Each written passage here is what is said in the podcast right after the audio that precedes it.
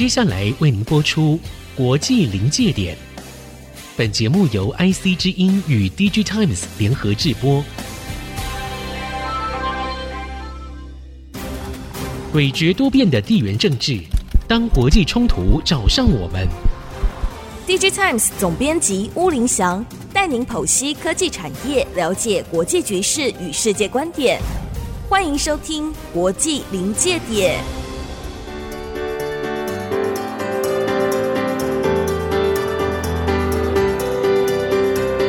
科技产业与国际关系的对话，欢迎收看《国际临界点》，我是 DigiTimes 巫凌祥。首先介绍今天到场的特别来宾，是我们 DigiTimes 研究中心最资深的分析师，是我们的总监黄建志，人称 Roger。Roger 好，总编好，我是 DigiTimes 研究中心黄建志 Roger。今天非常高兴在这个过年期间来跟大家啊分享一下这个产业的一些状况。今天我们的主题呢是印度制造，五亚某亚，印度制造已经这么厉害了吗？现在我们就进入我们的第一个子题。国外的业者跟印度本土的业者在印度的合作案，当然我们就看到上有政策。印度总理莫迪在二零一四年上任以来，他不断强调印度制造的重要性，让希望能够成为继中国之后下一个世界工厂，所以他放出了很多的奖励跟庞大市场的诱因啊，这本来就存在的嘛，所以的确吸引了很多世界的业者去，但是有的人去。有的人没去，有的人早去，有的人晚去，到底为什么呢？你帮我分析一下。呃，其实我们在看这个印度莫迪的这个政策来讲的话，就是说他有推出一个所谓的叫做 Production Linked Incentive，就是 PLI，简称 PLI，对，就是生产连接激励。那其实它是透过，就是说我鼓励这个业者呢，来在我们印度本身来设厂、来设生产，然后他呢会给予这个某种程度的一个奖励的动作。是，除了印度本来的市场那么大，就吸引人家去之外，他还要再给钱。对对对对。那另外的话，他也希望就是说，哎，我印度制造不止在印度生根，而且希望说我这个印度制造未来也有机会来辐射到其他印度周边的一个市场。是只有包括南亚还是东南亚，甚至全世界？初步当然可能是先从东南亚、南亚，以及未来可能到非洲这边，中东、非洲，哦、这也有可能。对。是。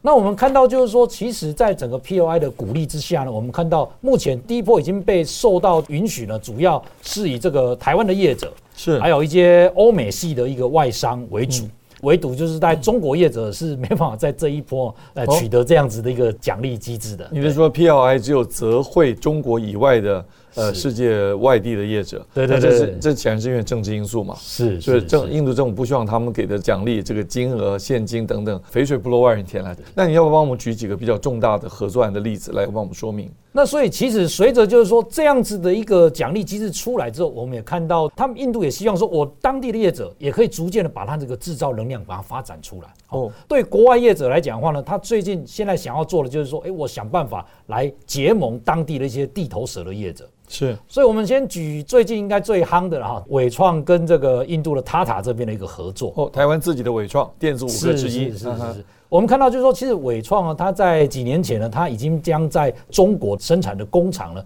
已经也销售给那个立讯这边了哈。是。那其实呢，它在印度这边，它虽然 iPhone 哦这个苹果的一个果实哦，其实看起来呢，就是渐渐那个甜度可能也慢慢的一个降低情况之下，其实对伟创本身，他们也一直在思考，就是说我一直在承接这个国际品牌的一个订单之外，我下一步到底该怎么做？其实呢，他们对于印度的发展，它虽然有跟 Tata 这样子合。合作，嗯，那对我来讲，我的解读就是说，他们其实呢是想要再做更其他更大的一个打算哦。这里稍微打断一下，因为我们的观众或者听众可能对印度不是那么熟悉，是你要不要把 Tata 的背景稍微说明一下？好，好，呃，伪装为什么挑了 Tata 嘛？是，是，印度本身呢虽然有很多穷人，对不对？但 可是实际上它富有，非常富有。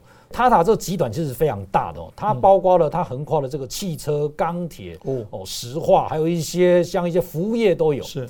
它的可能它主要是发展都是在所谓传产业、传统产业。那它在电子业这边，其实它也一直想要跨进来。那所以它这一波就是呼应了这个印度总理莫迪的这样子，印度制造先成立了一个所谓的 Tata Electronics，负责做一些零组件的制造，就跨入电子产业了。是是是，但是它做零组件的制造，它觉得还不够，它想要进一步跨到这个整机的这个制造，所以它呢也刚好跟伟创这边有非常积极密切的一个洽谈。你所谓整机就指系统产品了。对对对。那从他的角度来讲也非常合理啊，因为如果从零开始比较辛苦，我如果买一个现成的，我相信他也看到伟创在中国大陆把它在中国大陆的生产线卖给了你刚刚讲立讯嘛。对。所以我们可以看到，就是说，其实你要做一个生产工厂，其实真的不容易。是。就是说，你包括说里面的员工的管理也好，供应链的管理，其他供应商的管理等等。是。而且要照顾这个员工的食衣住行娱乐。所以呢，对于这个 Tata 来讲哦，不只要买一个工厂而已，他其实他也希望就是说，我初期来讲可以慢慢的先跟伟创这边做一些合作，伟创可以把他一些管理的 know how 这边来做一个跟这个他，那非常合理。对对对，那对于伟创来讲，他也可以从这个地方。他再去探究印度市场这边还有没有什么别的机会？我举个例子，比如说像一些电动车的机会啊，或者在当地一些其他的一些基础设施的建设啊，或者一些相关应用机会，其实这些都是伟创后续来可以来做一个发展的一个机会。换句话说，从双方的角度来看。Tata 不要从零开始，能够买到现成的，不只是硬体，还包括管理技术，是是不是？买到整个产业链、第三方供应链都能一起买上来，买到手上来。那从 Tata 的角度呢，就是说透过伟创，它可以进入电子业，伟创呢也可以放掉了这个可能名声很好的啊，替苹果做代工，是。可是呢，实际上赚不到丰厚的利润，开始转进在印度这么潜力这么大的市场里面，对，其他获利更好的机会。是是是，这个案例很棒。那还有没有别的案例呢？也不是只有 Tata 看到这个机会哦，是。所以我们看到的另外一个是，也是一个非常大的印度的集团，叫 Reliance，也是我们常讲的信实工业。信实工业，Reliance 这家企业也是非常大，那它也是横跨了石化。那同时，它 Reliance 现在也是印度最大的电信业者哦，它就推出一个非常低价的手机，然后就攻克了整个印度的一个市场。换句话说，它就是绑手机这样一起卖电信服务出去，是是，这个太厉害。那它跟谁合作呢？他就不是找现在市场上的第一名哦，他是找呃美国老牌的一个电子制造服务业者，叫 Sanmina。Sanmina 哦，那 Sanmina 其实你假如说回到这个十五年前、二十年前，Sanmina 其实是应该是全球 Top Five 以内的电子制造服务业者。是。那他们在这几年呢，也是受到就是说台湾整个电子五哥的崛起啊，包括说红海、伟创、广达、哦人保、英业达等等崛起之后，很多这个呃美国的老牌的电子制造服务业者哦就一直排名是往后退，但是他们有在做转进的动作，就是说我就不跟你在这个消费性电子这边来硬碰硬。哦，那他们转转进什么市场？他们可能转进到一些比较属于一个高单价或者是比较 niche 的 market，但是他在 Sanmina 在印度这边呢，他还是选择，哎，既然 Reliance 你要合作，所以不是只有在跟他在合作做一些比较高阶的产品而已，他可能也是有做一些就是说广泛的，包括说网通的产品啊，或者未来的五 G 啊，资料中心需要的设备等等的。都是属于 Sanmina 要跟 Reliance 合作的范畴，而且这个美国人跟英语系国家跟印度人合作是。没有语言的障碍，对，印度人英文是非常非常溜啊，对。那这个例子也不错，还有一个 Dixon，其实 Dixon 来讲的话，这个制造服务业其实他在这几年成长非常快，印度公司，印度公司，它可能比较没有像 Reliance 或者是 Tata 那种背景那么。强大的哦，嗯，但是我们可以看到，二零二零年它的整个营收才六点五八亿美元哦，是，但是呢，它在二零二一年就马上翻倍哦，大概成长到十二亿美元这么多哈，哦，所以它这几年就是说受惠于整个政策的影响，而且它也有取得 PLI 的一个奖励机制，是。哦，所以呢，它成长非常快。另外一个就是 Dixon 值得关注的就是说。它除了制造方面来讲的话，它其实它有做很多其他的，它就跟很多品牌业者，有些是属于印度 local 的品牌，比如说它有跟一家叫 BTEL，嗯，那 BTEL 它是在印度专门做 TWS 啊，那个叫什么？就是就是无线耳机，无线耳机。那那个品牌蓝牙耳机。很潮潮牌了哈，在印度也算潮牌哦。那他就跟他合作来做一些生产，他就帮他做生产，非常合理。印度有很多年轻人嘛，是是是是是。所以 Dixon 的话，我觉得也很值得关注。而且呢，他现在的制造实力呢，不仅受到印度 local 品牌的吸引哦，其实有些国际品牌，他只是先印度只是要做一些简单的组装的时候，他可能也会找上 Dixon 来做合作。所以所以这边的话，我觉得除了 Reliance 跟 Tata 这两个大集团之外，就 Dixon 的话，它算是从头。这个小公司啊，慢慢崛起哦，所以我策略非常灵活，手段灵活。那你刚刚提到台湾的伟创，然后美国的 Sanmina，请问有没有虽然在政治上可能比较冲突的中国的厂商有合作？因为我看你研究报告也提到一些中国的厂商，是不是？哎，其实呢，嗯，印度假如说在这一波就是说所谓的地缘政治还没有那么冲突激烈之前，没有那么激激烈之前，嗯，其实呢，印度跟中国的一个供应链其实合作是非常密切的。哦，是。三 G 末到四 G 初的时代，那时候所谓的 feature phone 功能性手机，对对，所以我们就是就智慧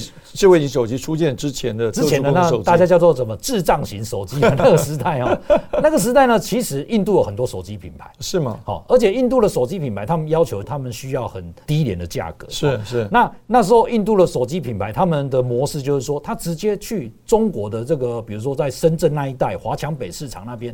他找一些手机设计业者，帮他设计一个公版出来。那这个公版出来之后，他到印度当地，只要再换上不同的一个外壳、不同的外装之后，就可以再销售。反正里面 O S O C 有联发科做的完整的 solution 嘛，是不是？就很容易就做一个看起来像印度自己的手机呢？对对对对对。所所以呢，其实。像中国的一个 EMS 业者哈，当然就是以前号称也是这个红海的一个天敌啊哈，哦，就是说比亚迪。是。哦，比亚迪大家比较清楚，可能说比亚迪电动汽车啊，电池做了很多。其实比亚迪最早它可能是从电子制造起家的，哦，真的，所以它在电子制造代工上来讲，其实势力也是很庞大哦。那这几年它也是维持的还不错的成长，所以比亚迪其实蛮早也有到印度这边来设厂。所以看起来印度真的是兼容并蓄，美国的、欧洲的。甚至于在政治干扰没有那么强大的，中国厂商他也都愿意合作，所以看起来印度真是一个蓬勃发展跟世界合作的这样子一个大的市场啊。那这样我想莫迪应该很高兴，他寄出来这个 incentive，那看起来大家都接受了。虽然他不太愿意给中国啊。那我们现在进入我们的第二个子题，电子制造业在印度的布局，因为我们刚刚讲是一些。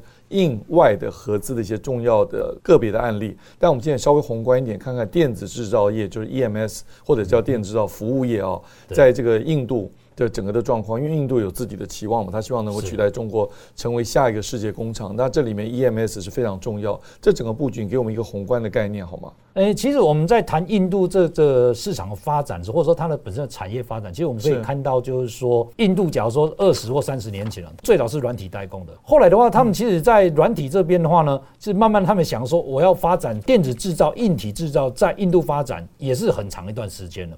但是以前他们先软后硬。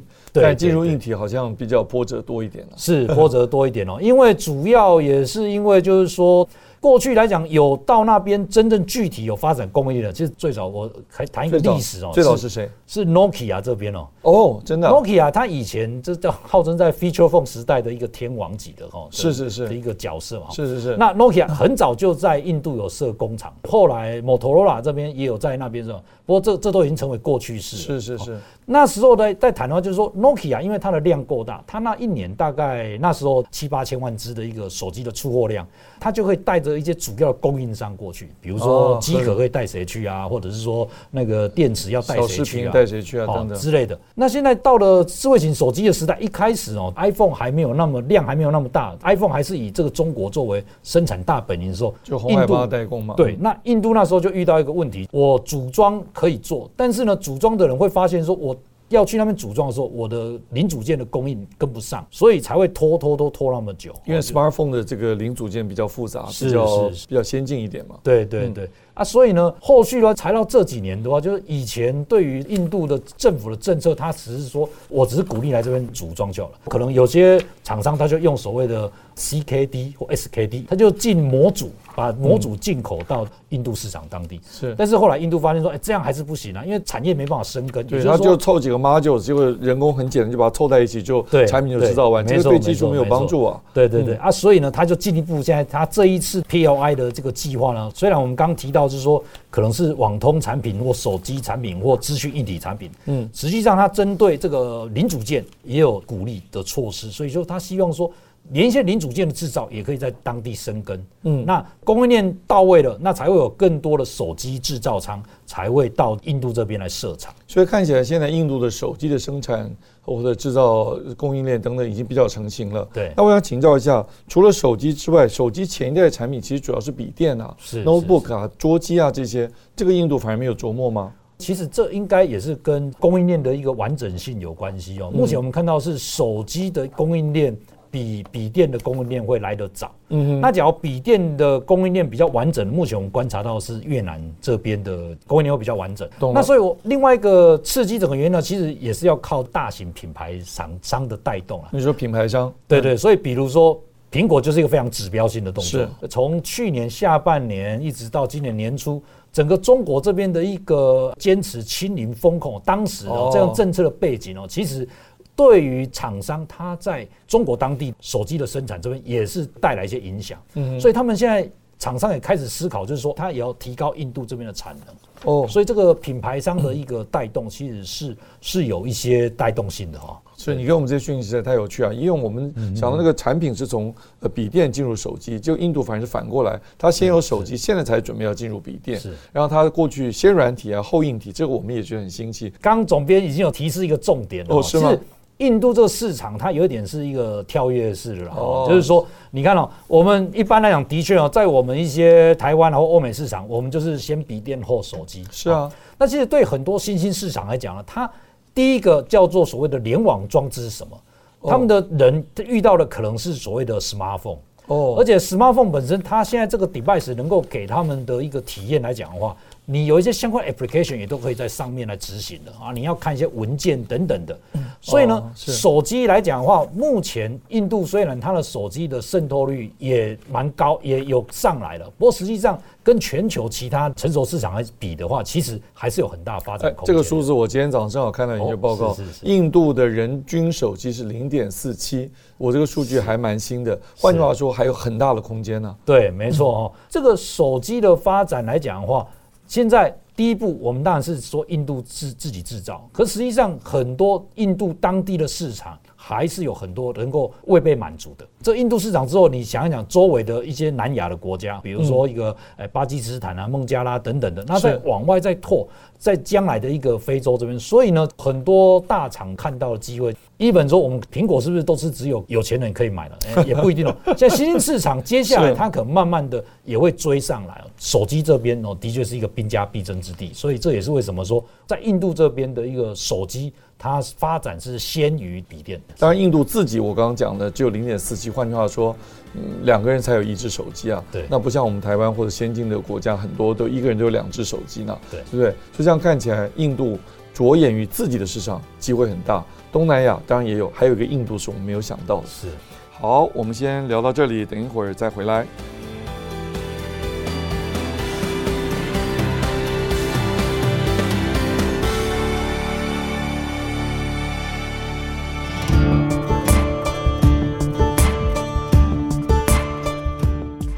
那现在我们就进入我们的第三个子题。好，好，我们稍微更宏观一点啊。对，就是整个印度它的制造为什么最近会变成这么热门的话题？它十七年前、十五年前、二十年前，哎，好像也有手机制造啊，可是一直没有成真，没有真正形成。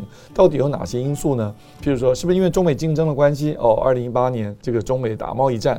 是不是中国自己的生产成本提高？那刚刚你也前面也提到有一个短期因素，就是中国疫情。那这个是不是也是一个造成印度可能有机会哎趁机会取代中国制造的这个能量的一个原原因？还有另外一个可能是更短期的因素，就是中国的政府国家力量啊要介入私人企业，大家都在讲什么？国进民退，对不对？这可能也是一个因素，是不是？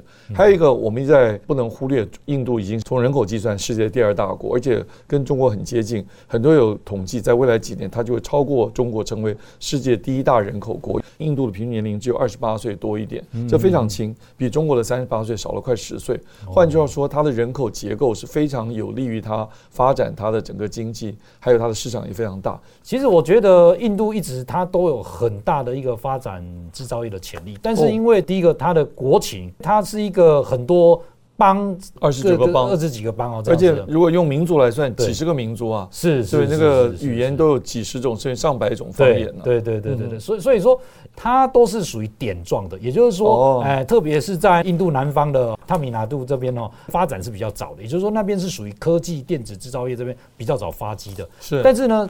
它没办法很很快的扩散到一个全面性的。嗯，那另外的话就是说，印度有非常丰沛的一个人力哦，它有年轻、非常有活力的一个经济体系之下，其实它也是想要遵循在中国所发展出来，那么用制造业来带动经济有个基础垫上来之后，它这个阶段也它也想要达到这个阶段。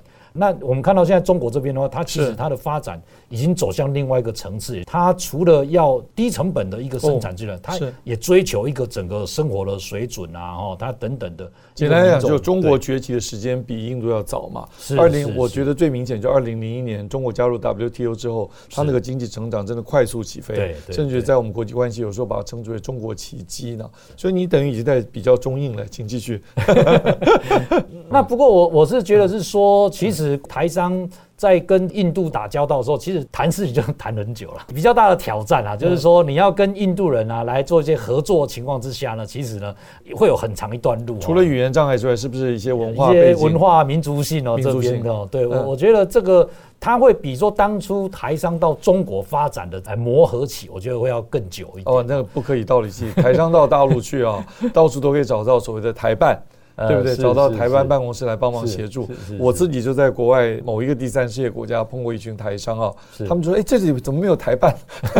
他们以为全世界什么国家都有台办呢，就有这种感觉。到印度恐怕没有台办了。不过我觉得这几年这个整个印度政府它的经营的思维已经慢慢在改变。是吗？就是说，它其实它会更积极来对外做招商。那它也透过说一些税，还有刚刚我们一开始提到的说 PLI 这样子的一个激励措施。而且我们我们看到它其实不只是要做电子制造而已啊，哎，半导体业它也想要。是。哦那更不论说它之前很久前也有 study 过说面板业要不要到这个印度哦。我觉得在可见的未来的几年内啊，都会是印度他们极力想要发展整个电子制造高高科技这边。但这里啊，我想问一个比较明确的问题啊，总是关心我们自己台商嘛。是是是。为什么在印度有红海、有和硕，嗯，然后有这个伟创，可是电子五哥我们还有英业达。还有人保，还有广达，为什么有的去了，有的没有去？这中间有什么区别吗？我觉得对台厂来讲的话，嗯、其实我们也是要打算盘啊，也就是说。哦我必须要很明确的知道说我的订单的需求，我才会比较去那个地方去布局。那换句话是，是品牌厂商下订单了，要求他转移生产线，是这样子吗？这是跟整个台商的一个经营模式有关系。也就是说，大多数台商来讲，我们是以代工为发展的一个主要的模式。是。那前提就是说，客户要有订单。嗯。没办法预测说，我有很丰沛的订单的时候，其实我要移我的这个整个代工大军要移动到哪一个国家、哪个区域。要打很很久的算盘，所以换句话，你刚刚一开始节目提到的伟创要把他们在印度辛辛苦苦已经 build up 起来的这个 operation 卖给 Tata，或者跟 Tata 某种程度的慢慢合作交接合作出去，这也是个重大的角色，因为他已经不再看这个品牌商给我订单为他侍从了，要准备开发自己的这个市场。好，观众朋友们还有听众朋友们，你们所收听的这个节目叫做国际临界点。我们现在是春节期间，我们就跟观众朋友、听众们拜个年，好不好？好好好，祝祝福大家什么？兔年行大运，呃，兔飞猛进，兔飞猛进。好，呃，祝福大家恭喜发财，恭喜发财，恭喜发财。好，下周见。本节目由 DigiTimes 电子时报与 IC 之音联合制播。